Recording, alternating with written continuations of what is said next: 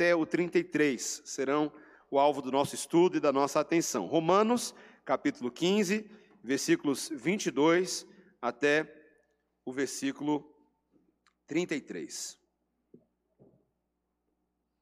A santa palavra do Senhor, que é o alimento para as nossas almas, ela é infalível, ela não falha jamais, ela é inerrante, não contém erro algum, ela é inspirada, é o próprio Deus que soprou ela e ela nos ajuda a crer na verdade. Ouça com atenção a partir do versículo 22. Essa foi a razão porque também muitas vezes me senti impedido de visitar-vos. Mas agora, não tendo já campo de atividade nessas regiões e desejando há muito visitar-vos, penso em fazê-lo quando em viagem para a Espanha, pois espero que, de passagem, estarei convosco e que para lá seja por vós encaminhado, depois de haver primeiro desfrutado um pouco a vossa companhia. Mas agora estou de partida para Jerusalém, a serviço dos santos, porque aprouve a Macedônia e a Acaia levantaram uma coleta em benefício dos pobres dentre os santos que vivem em Jerusalém. Isto lhes pareceu bem, e mesmo lhes são devedores. Porque se os gentios têm sido participantes dos valores espirituais dos judeus, devem também servi-los com bens materiais. Tendo, pois, concluído isto e havendo-lhes consignado este fruto, passando por vós, irei à Espanha. E bem sei que ao visitar-vos, irei na plenitude da bênção de Cristo. Rogo-vos, pois, irmãos, por nosso Senhor Jesus Cristo e também pelo amor do Espírito, que luteis juntamente comigo nas orações a Deus a meu favor, para que eu me veja livre dos rebeldes que vivem na Judéia e que este meu serviço em Jerusalém seja bem aceito pelos santos, a fim de que ao visitar-vos, pela vontade de Deus, chegue à vossa presença com alegria e possa recriar-me convosco. E o Deus da paz seja com todos vós. Amém. Vamos orar, igreja.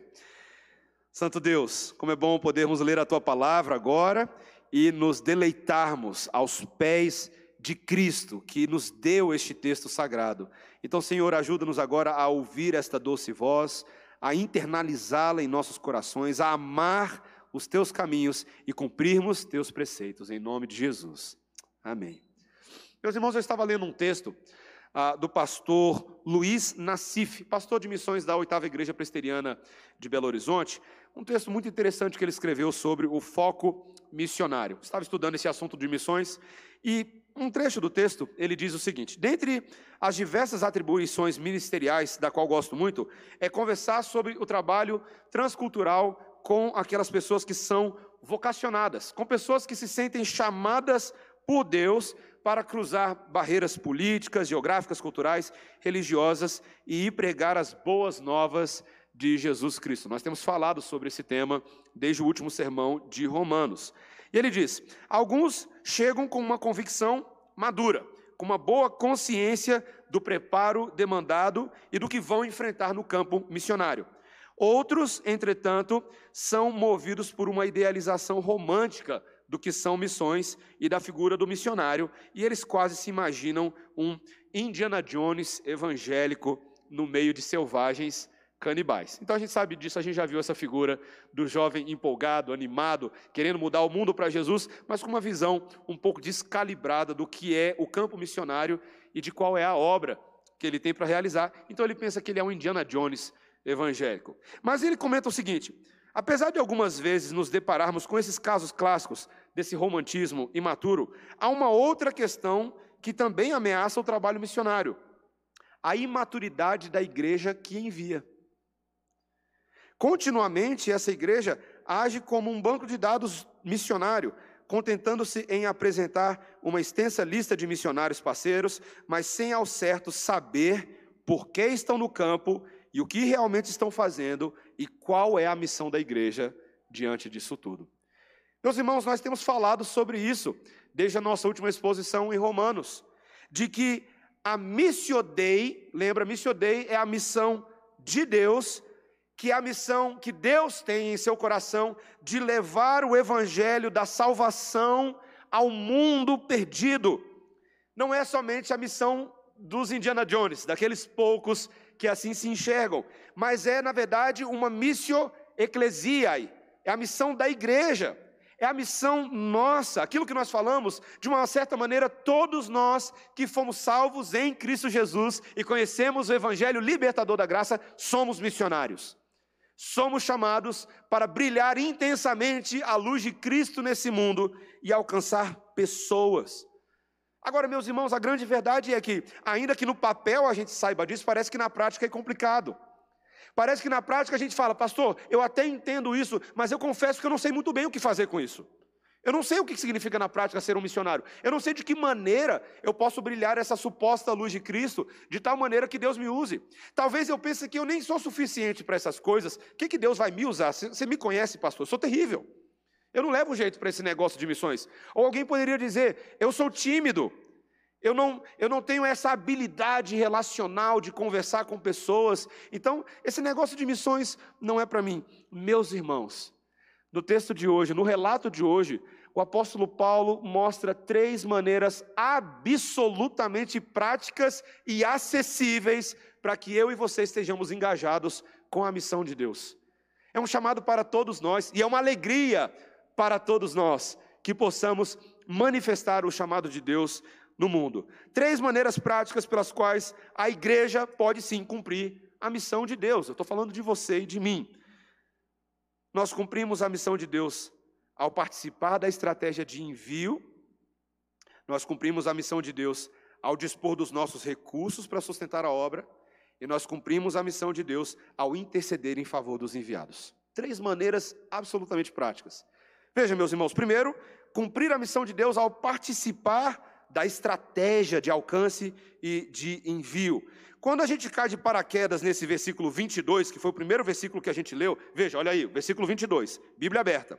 Essa foi a razão, porque também muitas vezes me senti impedido de visitar-vos. Que razão? Que motivo? Que visita? O apóstolo Paulo, no capítulo 15, vem descrevendo o seu chamado apostólico missionário. Paulo havia sido alcançado por Deus dentre os perdidos para ser um apóstolo a outros perdidos, para ser o apóstolo aos da incircuncisão, os gentios, aqueles que não eram originalmente contados entre o povo original de Deus, os hebreus, os judeus. Paulo foi chamado para estes. E ele diz claramente, nós vimos isso na semana passada, principalmente ali nos versículos 20 e 21, de que o objetivo dele era pregar o evangelho em áreas onde não existiam igrejas. Lembra que nós falamos disso? Seu chamado não era plantar igreja no aquário alheio ou roubar pessoas do aquário alheio, pelo contrário, ele estava focado em cumprir aquela profecia de Isaías 52, 15. Ele sabia que ele estava cumprindo as palavras do profeta quando disse: Hão de vê-lo aqueles que não tiveram notícia dele, e compreendê-lo os que nada tinham ouvido a seu respeito. O evangelho não era somente para os judeus, o evangelho era para perdidos em todos os lugares. O convite maravilhoso da graça de Deus. Então, meus irmãos, aqui nos versículos 22 a 33, nós basicamente temos o relato de como Paulo decidiu fazer isso. Na verdade, o versículo 22, ele vai explicar que ele havia sido impedido de vir à igreja de Roma, lembra, essa é a carta aos romanos, porque o trabalho de plantar igrejas na região leste, na, na região oriental do Império Romano, ainda não havia sido concluído. Paulo ainda estava fazendo muita coisa. Mas ao mesmo tempo, meus irmãos, Paulo sabia que a igreja de Roma, ou a cidade de Roma, era uma das cidades-chave da qual o evangelho irradiava. Meus irmãos, Paulo era um missionário planejador. Ele pensava na maneira mais estratégica, mais eficiente de fazer a pregação do evangelho irradiar. Mas agora que ele sente que o trabalho do Oriente está quase concluído, ele então diz aí no versículo 23, veja: mas agora, não tendo já campo de atividade nestas regiões e desejando há muito visitar-vos, penso em fazê-lo quando em viagem para a Espanha, pois espero que de passagem estarei convosco e que para lá seja por vós encaminhado, depois de haver primeiro desfrutado um pouco a vossa companhia. Meus irmãos, Paulo queria tomar um cafezinho, comer pão de queijo com o pessoal em Roma, mas era no caminho para a Espanha. Você sabe de uma coisa, meus irmãos? Ah, a gente precisa prestar atenção nos detalhes da palavra de Deus. Nessa semana, estudando esse texto e pensando assim, rapaz, a Espanha é tão claramente mencionada nas Escrituras Sagradas como alvo da pregação do Evangelho. A Espanha, a Espanha. O que, que você conhece sobre a Espanha hoje? O que, que você sabe? Talvez você saiba algumas informações sobre times de futebol famosos, Barcelona, Real Madrid. Talvez você já tenha visitado a Espanha, alguns lugares famosos, mas naquela época, a Espanha era um lugar estratégico em relação ao Império Romano. Ela, ela era um, um, país que fornecia colheitas significativas ao império, e ela mesma era uma pátria da qual vários nomes famosos surgiram. Alguns dos, dos autores literários mais famosos daquele período eram espanhóis. Alguns dos imperadores que atuaram nessa região posteriormente vieram da Espanha. Então, Paulo olha a Espanha não só como um lugar que tem perdidos que precisam ouvir o Evangelho, claro, é óbvio, mas também um lugar estratégico para a evangelização. Ele está pensando na dimensão da cultura, meus irmãos. O que é que aquela cultura na Espanha pode, na verdade, promover em termos do reino de Deus, uma vez que ela tem os seus potenciais, suas características. E nessa estratégia, meus irmãos, a igreja de Roma tem uma função. Paulo diz: Eu quero que vocês em Roma sejam a minha base de apoio. Vocês vão ser a base missionária. Serão vocês que vão me encaminhar, vocês que me enviarão nessa estratégia. Meus irmãos, eu acho que muitas vezes a gente não entende bem o que Deus exige de nós como missionários, porque a gente não entende essa relação em, entre quem é chamado para enviar e o povo que é chamado para receber. Quando a gente fala sobre missões na igreja, e aqui eu coloco, eu coloco culpa minha também nas nossas imaturidades e limitações, mas quando a gente vai falar sobre os nossos missionários no campo, tá? Eu não sei se você conseguiria dizer de cabeça quais são as cinco famílias que são as famílias parceiras missionárias da redenção. Você não precisa dizer, mas nós temos o Petrecelli, nós temos o Marcos Vinícius, nós temos o missionário Paulo, nós temos o Daniel Charles Gomes, nós temos o Aurélia Letícia. Essas são as duas famílias que nós estamos diretamente comprometidos. Mas sem falar sobre eles, eu quero fazer uma pergunta para você. O que, que o missionário está fazendo no campo? Agora. Você sabe o que, que ele faz lá?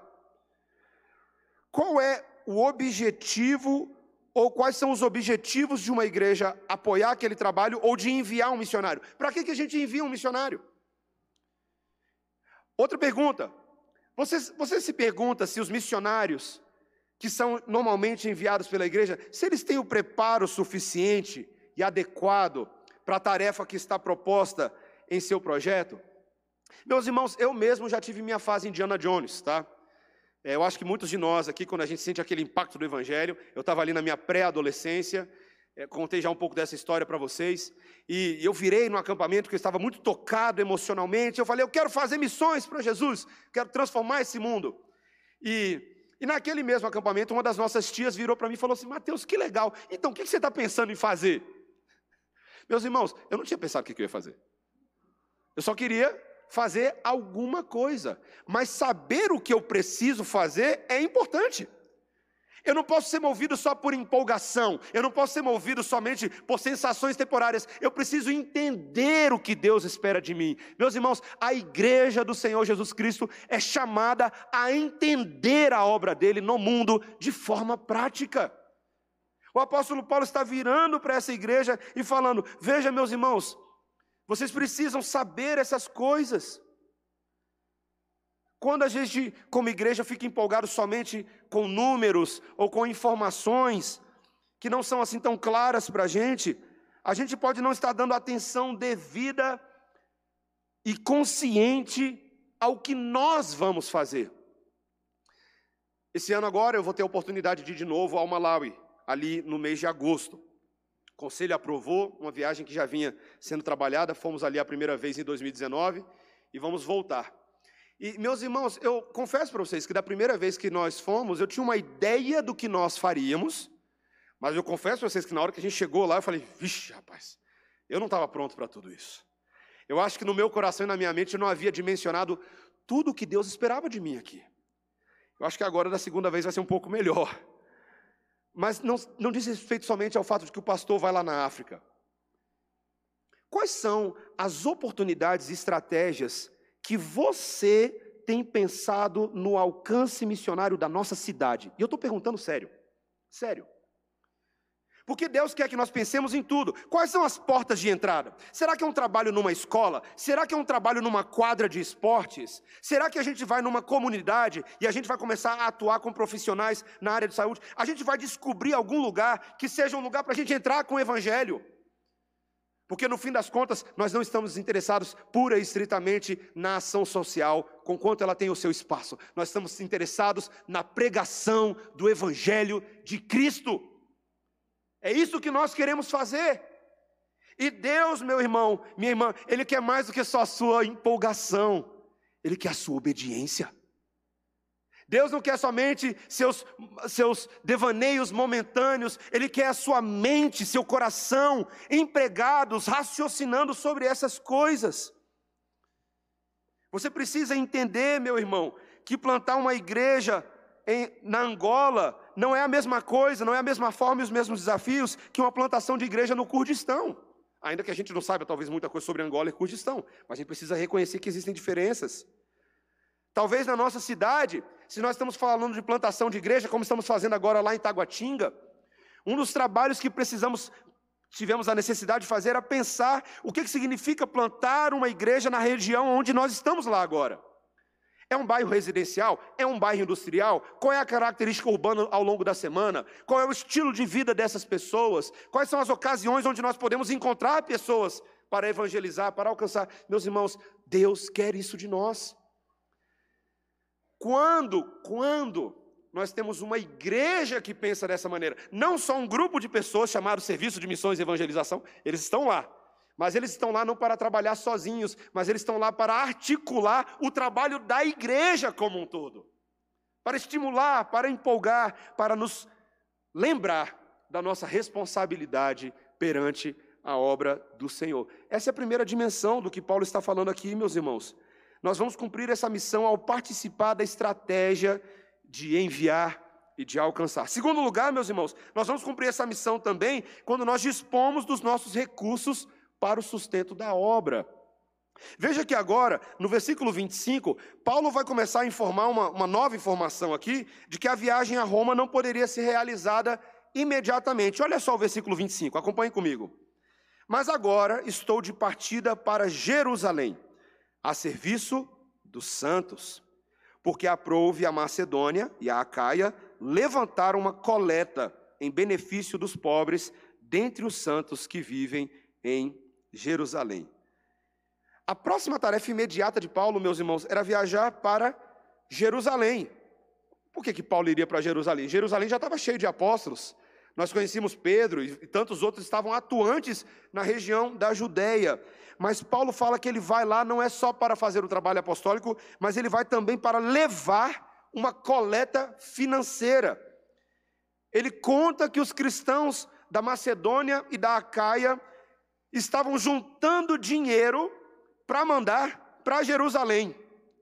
Meus irmãos, eu acho essa cena aqui tão fascinante, porque o pessoal da Macedônia e o pessoal da Caia, se você pensasse hoje, seria mais ou menos ali o equivalente ao sul da Grécia, atualmente, tá? Então, para quem, quem, lembra aí o, o, mapa ali do Mediterrâneo, sul da Grécia, tá?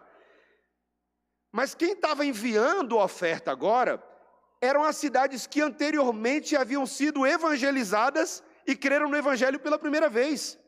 Cidades como Filipos, Tessalônica, Corinto. Nós temos uma carta do Novo Testamento para cada uma dessas, não é verdade? Filipenses, Tessalonicenses, Coríntios. Nessas cartas, Paulo estava evangelizando esse grupo e discipulando essas pessoas. E de alguma maneira são eles agora que voltam o benefício para Jerusalém, de onde o evangelho saiu. Meus irmãos, que cena interessante. E o texto vai nos mostrar no versículo 27 que eles estão fazendo isso com alegria. Veja o versículo 27. Isto lhes pareceu bem, e mesmo lhes são devedores, Porque se os gentios têm sido participantes dos valores espirituais dos judeus, devem também servi-los com bens materiais. Paulo está explicando que a alegria deles de fazer isso, na verdade, é apropriada, porque existe um senso de dever cristão. Eles estão pensando: peraí, se foram por meio desses judeus que o evangelho de Cristo se manifestou, e esses judeus nos enviaram apóstolos e pregadores, e nós nos convertemos dos nossos maus caminhos, nós agora queremos fazer algo por eles. E precisavam fazer algo por eles? Sim, meus irmãos, porque as notícias eram de que a situação dos crentes em Jerusalém estava ruim. Os santos estavam passando necessidades terríveis. Alguns historiadores da história da igreja, principalmente do primeiro e segundo século, contam que a perseguição contra os crentes, em alguma medida, estava eliminando oportunidades de trabalho, eliminando oportunidades de convívio social. Alguns estavam perdendo seus empregos, outros estavam sendo escorraçados, humilhados, caluniados. Além disso, vinham as próprias necessidades da vida social em Jerusalém, que não estava boa. Mas, meus irmãos, essas igrejas agora entendem que elas têm uma dívida de amor. Lembra que nós falamos lá no capítulo 13, versículo 8? O apóstolo Paulo falou assim: olha, paguem o tributo de vocês a todos, não fiqueis devendo nada a ninguém, senão o amor. Lembra? Com que vos ameis uns aos outros. O amor, meus irmãos, é uma dívida que nós nunca vamos conseguir pagar nesse mundo. E muitas vezes o amor é demonstrado quando nós percebemos as necessidades daqueles que um dia foram instrumentos de Deus para cuidar das nossas vidas. Você conhece hoje como está a situação do Evangelho na Europa? A Europa, meus irmãos, no século XVI e XVII foi uma das maiores exportadoras de missionários que nós temos na história na cristandade.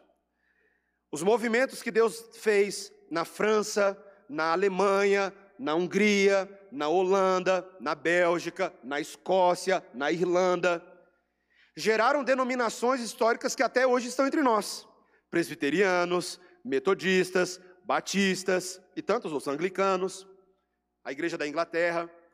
Essas igrejas durante muito tempo, foram as exportadoras de missionários. Qualquer pessoa que estudar a história das missões, você vai perceber os incríveis movimentos da graça de Deus, os avivamentos que surgiram a partir da saída de missionários do continente europeu para a China, para a Coreia, para os Estados Unidos, para a América do Sul, para a África. Missionários escoceses que eram confundidos com a própria pessoa de Jesus entre os africanos. Histórias incríveis. Qual é a situação do cristianismo na Europa hoje? Meus irmãos, o pastor Philip Jenkins, teólogo e historiador, quando ele faz uma análise no seu livro A História da Cristandade, ele faz uma avaliação de que nessa história do evangelicalismo, preste atenção, houve uma mudança de hemisfério. Até o século XVIII e XIX, o evangelicalismo estava muito presente no hemisfério norte, mas com as missões, houve uma mudança para o hemisfério sul. Mas, simultaneamente, no hemisfério norte, principalmente no continente europeu e nos Estados Unidos, houve o crescimento do liberalismo teológico, o esfriamento das igrejas, as teses humanistas que desgraçaram a pregação do evangelho nesses lugares, a ponto de em certos lugares hoje você sequer reconhecer que um dia houve presença cristã nesses lugares. Quando tivemos a oportunidade de visitar ali a Europa em 2018, vimos de perto um pouco disso. Eu fiquei assustado, uma das cenas eu acho que compartilhei com o Rafa um dia, quando a gente chegou ali na estação de trem, na, saindo de Londres, fomos para Paris, e quando ali aportamos, saímos, meus irmãos, eu confesso que eu fiquei chocado com a quantidade de muçulmanos trajados tradicionalmente na estação de trem principal em Paris. Muitos, muitos, muitos. Eu acho que tinham mais muçulmanos de outros países ali do que os próprios parisienses e franceses.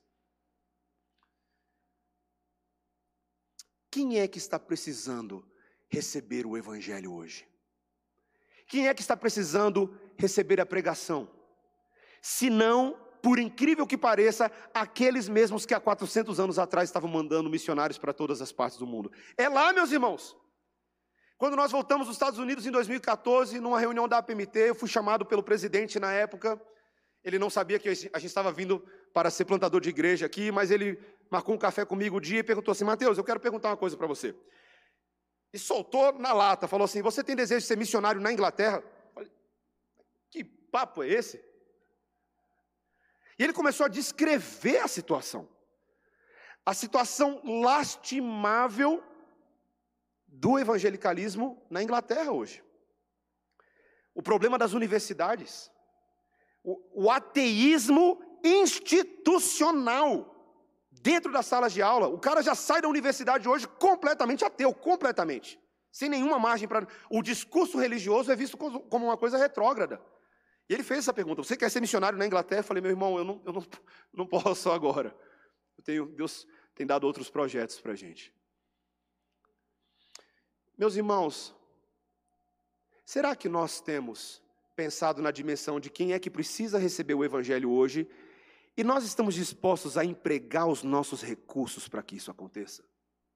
Porque quando a gente fala daqueles três áreas de apoio da missão, enviar, contribuir e orar. Você já ouviu isso antes? É a estrutura do sermão.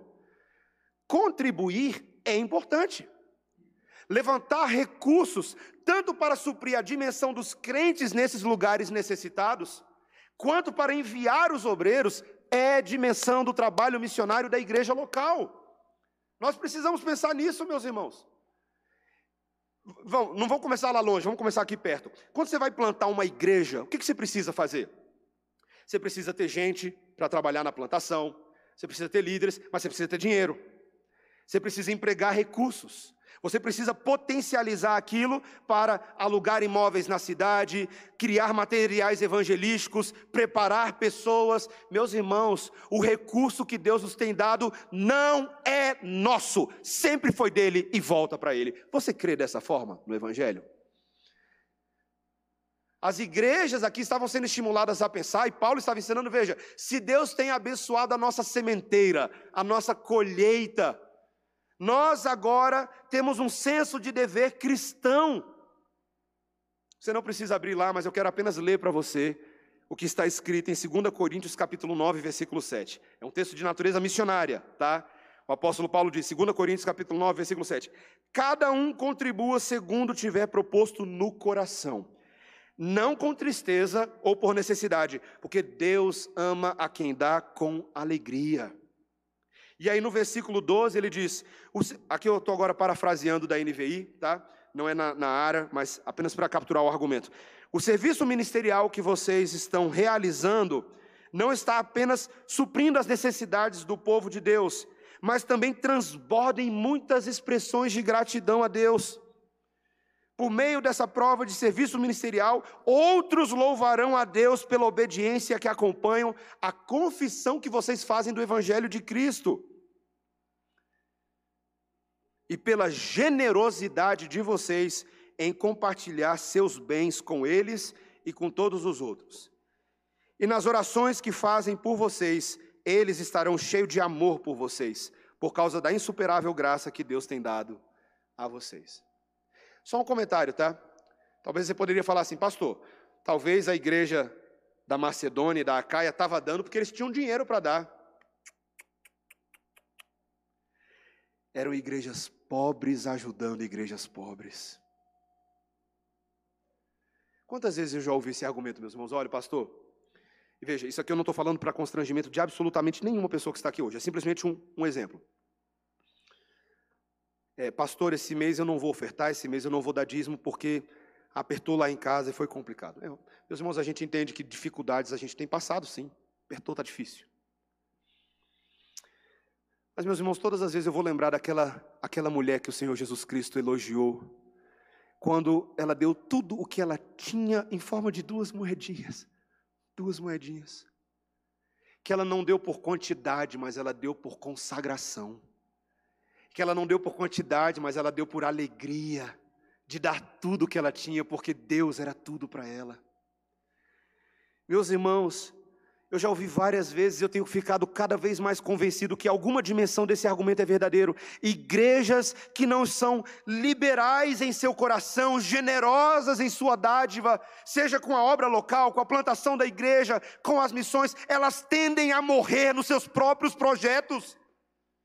Elas ficam em si mesmadas, elas olham somente para as coisas que traz prazer para a gente, em vez de pensar na dimensão dos perdidos, na preparação de obreiros, no envio a lugares que nunca ouviram o Evangelho de Cristo. Nós, meus irmãos, temos o privilégio de fazer parte disso. Nunca delegue a uma agência missionária o que nós podemos fazer como igreja. Agências missionárias estão aí. A, Igreja Presbiteriana do Brasil tem a APMT, Agência Presbiteriana de Missões Transculturais. Nós temos também a JMN, Junta de Missões Nacionais. E elas são veículos para trabalhar com missionários. Mas deixa eu falar uma coisa para a igreja.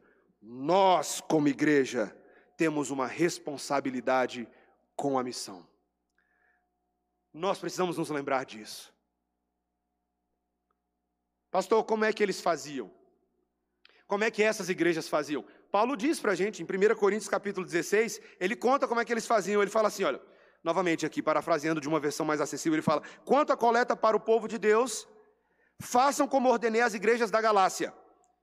No primeiro dia da semana, cada um de vocês separe uma quantia de acordo com a sua renda, reservando-a para que não seja preciso fazer coletas quando eu chegar.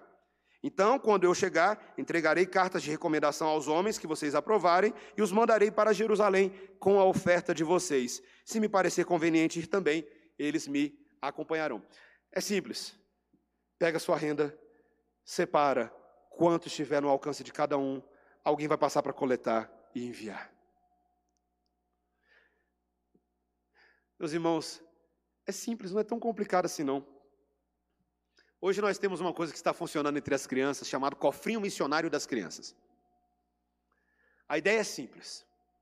Elas receberam um copinho, não é um pouquinho, mas é um copinho.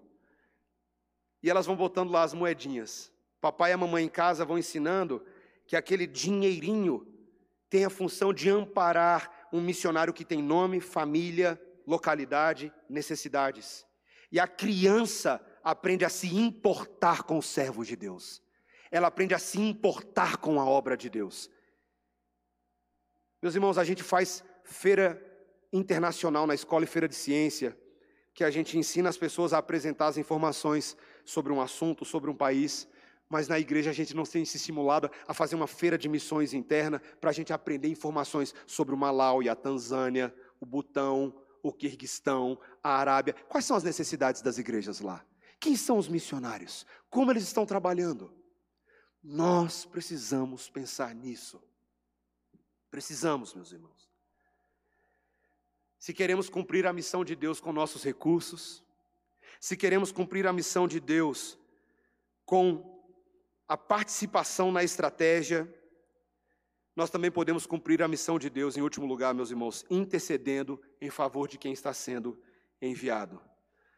Para fechar, nos versículos 28 em diante, o apóstolo Paulo, agora, principalmente nesse versículo 28, ele informa que depois da entrega da coleta em Jerusalém, seu plano era viajar então para Roma e então depois para a Espanha. E veja, ele tinha a melhor das expectativas, tá, meus irmãos? Versículo 29, veja o que ele diz: E bem sei que ao visitar-vos irei na plenitude da bênção de Cristo. Que legal, né? Ele fala: Gente, eu estou chegando na benção, estou chegando na benção. Estou chegando com alegria. Mas, meus irmãos, ele pede à igreja que não participe só quando ele chegar, que participe antes dele chegar, orando, intercedendo. Olha o que ele diz no versículo 30. Rogo-vos, pois, irmãos, por nosso Senhor Jesus Cristo, e também pelo amor do Espírito, que luteis juntamente comigo nas orações a Deus a meu favor. Paulo tem uma súplica para a igreja, meus irmãos, aguardem orando por mim, orem por mim, ele pede orações por ele, eu rogo que vocês orem por mim, pela pelos méritos de Cristo e no poder do Espírito Santo, que vocês estejam lutando comigo em oração. Literalmente a palavra aqui é labutando comigo em oração. E ele coloca então no versículo 31 dois pedidos de oração. Veja o que ele coloca. Primeiro, para que eu me veja livre dos rebeldes que vivem na Judéia, e que este meu serviço em Jerusalém seja bem aceito pelos santos. Para que ele não tenha problema com os inimigos do evangelho na Judéia e para que a obra seja bem recebida, para que esses cristãos em Jerusalém não se sintam constrangidos de estar recebendo uma oferta de igrejas gentílicas que agora se sentem devedoras às igrejas judaicas. Que tudo corra bem, que eles entendam. E aí eu te pergunto, meu irmão, será que deu certo? Alguns vão dizer que não. Porque se você lembra do que aconteceu com Paulo assim que ele chegou em Jerusalém, lá no final do livro de Atos, meus irmãos, ele foi preso. ele foi preso. Ele chega em Jerusalém e por um capricho dos cidadãos ali, ele acabou sendo preso. Perdão, ali em Roma, certo? Mas perceba que, na verdade, meus irmãos, ainda que, que isso tivesse acontecido, as orações estavam de alguma maneira sendo respondidas. Porque o plano de Paulo de vir a Roma foi realizado, mas não da maneira como ele pretendia. Mas ele chegou como um missionário prisioneiro. Ser prisioneiro não anulava a obra de Cristo. Ser prisioneiro era a condição pela qual a missão aconteceria naquela cidade. Meus irmãos, é, é, tão fantástico. Quando você lê o final do livro de Atos, capítulo 22 até o capítulo 28, fica claro que o, plano dos judeus era matar Paulo. Eles queriam fazer isso, estava muito claro.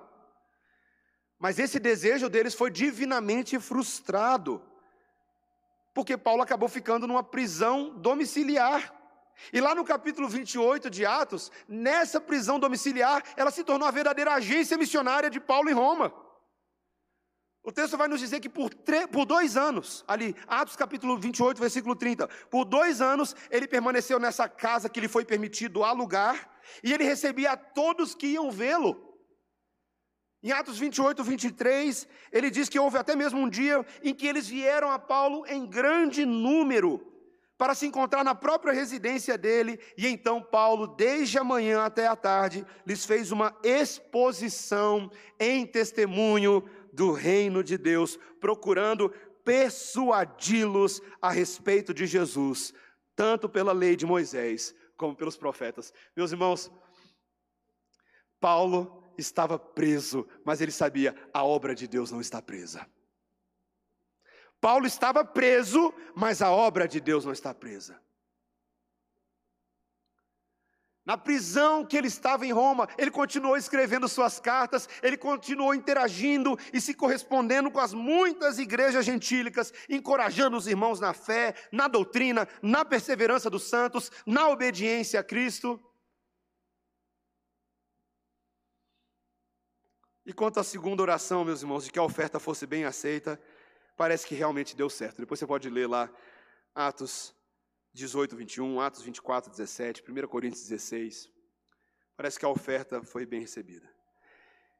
Meus irmãos, Paulo chega em Roma, sem talvez o cafezinho e o pão de queijo que ele gostaria de ter, mas ainda assim ele chega na alegria de Cristo.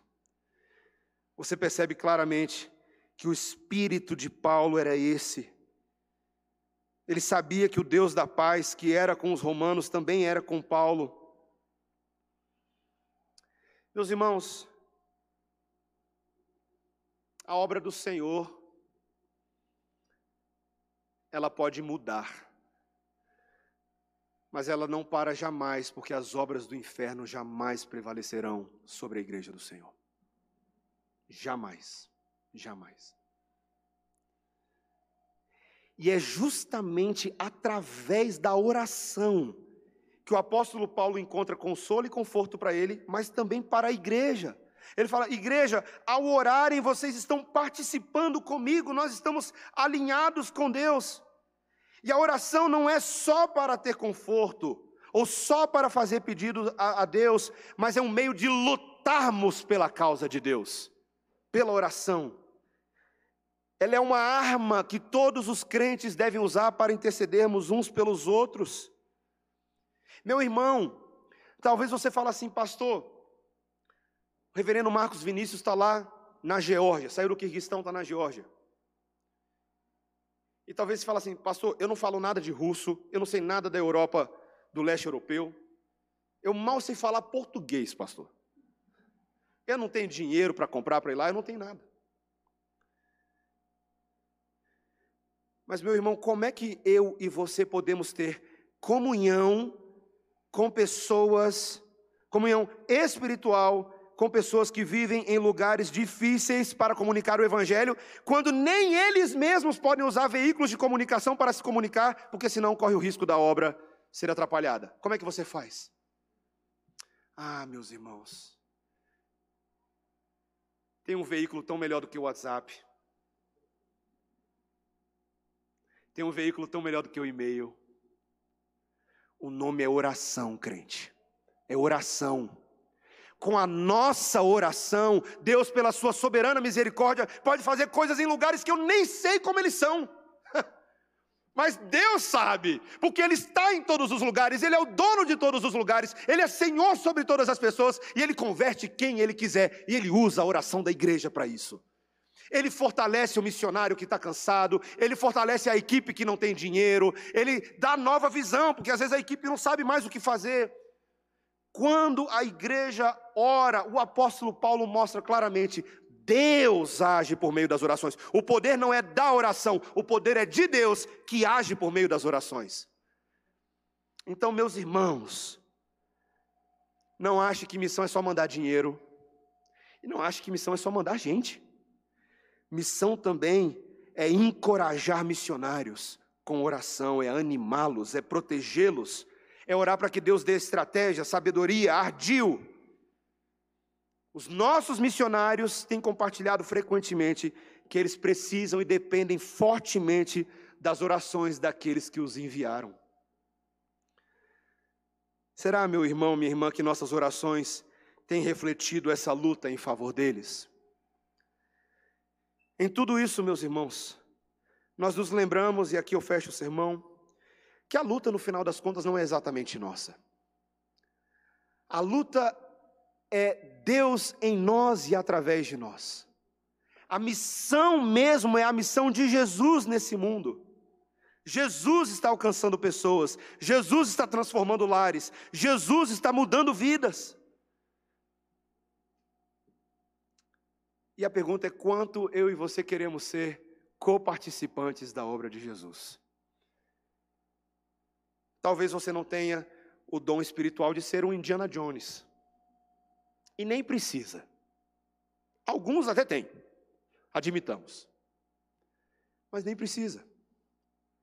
Porque Deus disse que a obra não precisa ser feita somente do outro lado do mundo, mas também do outro lado da rua.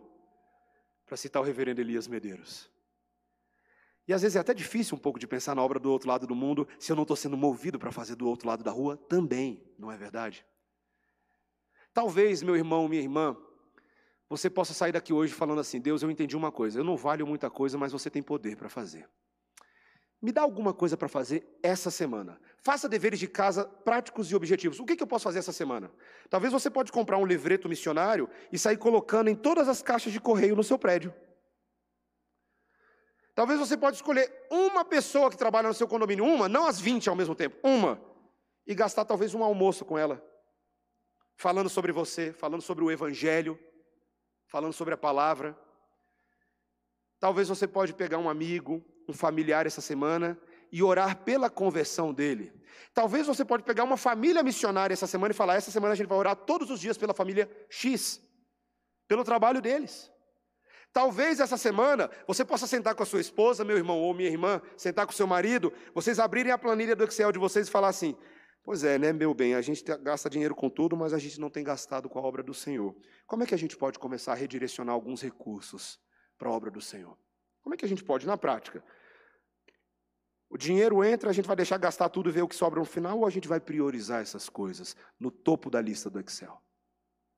Meus irmãos, há tanta coisa que você pode fazer essa semana, mas faça alguma coisa. Faça. Ore e faça. Peça ao Senhor que te mostre o que você pode fazer. Busque orientação, converse com o pessoal do serviço de missões. Se você ainda não fez, porque eu mandei fazer, né? Se você ainda não fez, vá lá, conversa com eles, fala assim: o que eu posso fazer? Me ajuda. certamente o Senhor haverá de mostrar coisas que estão ao seu alcance desde agora. Amém, irmãos? Vamos orar, igreja. Senhor Deus, nós cremos que o Evangelho de Cristo é palavra fiel e verdadeira para nós nessa noite. Queremos cumprir os teus mandatos, Senhor, viver com plenitude cada uma cada um desses chamamentos para nós. Igreja que se envolve com a estratégia e o envio, igreja que se envolve com o sustento e igreja que se envolve com a oração. Senhor, queremos participar inclusive da obra de plantação de igreja na nossa cidade, Senhor. Seja ali pela frente da videira, que é uma das pontas que nós temos hoje, seja outros trabalhos que estão acontecendo e queremos apoiar, juntar ombro a ombro com aqueles que têm pregado o verdadeiro evangelho, que creem na sã doutrina, que amam o evangelho de Cristo. Ó oh, Senhor, estimula-nos nessa direção e dá-nos, sobretudo, não somente a nossa força de vontade, mas o teu Espírito, o teu Espírito Santo, que é interessado, sim, na conversão de pecadores e perdidos. Em nome de Jesus. Amém.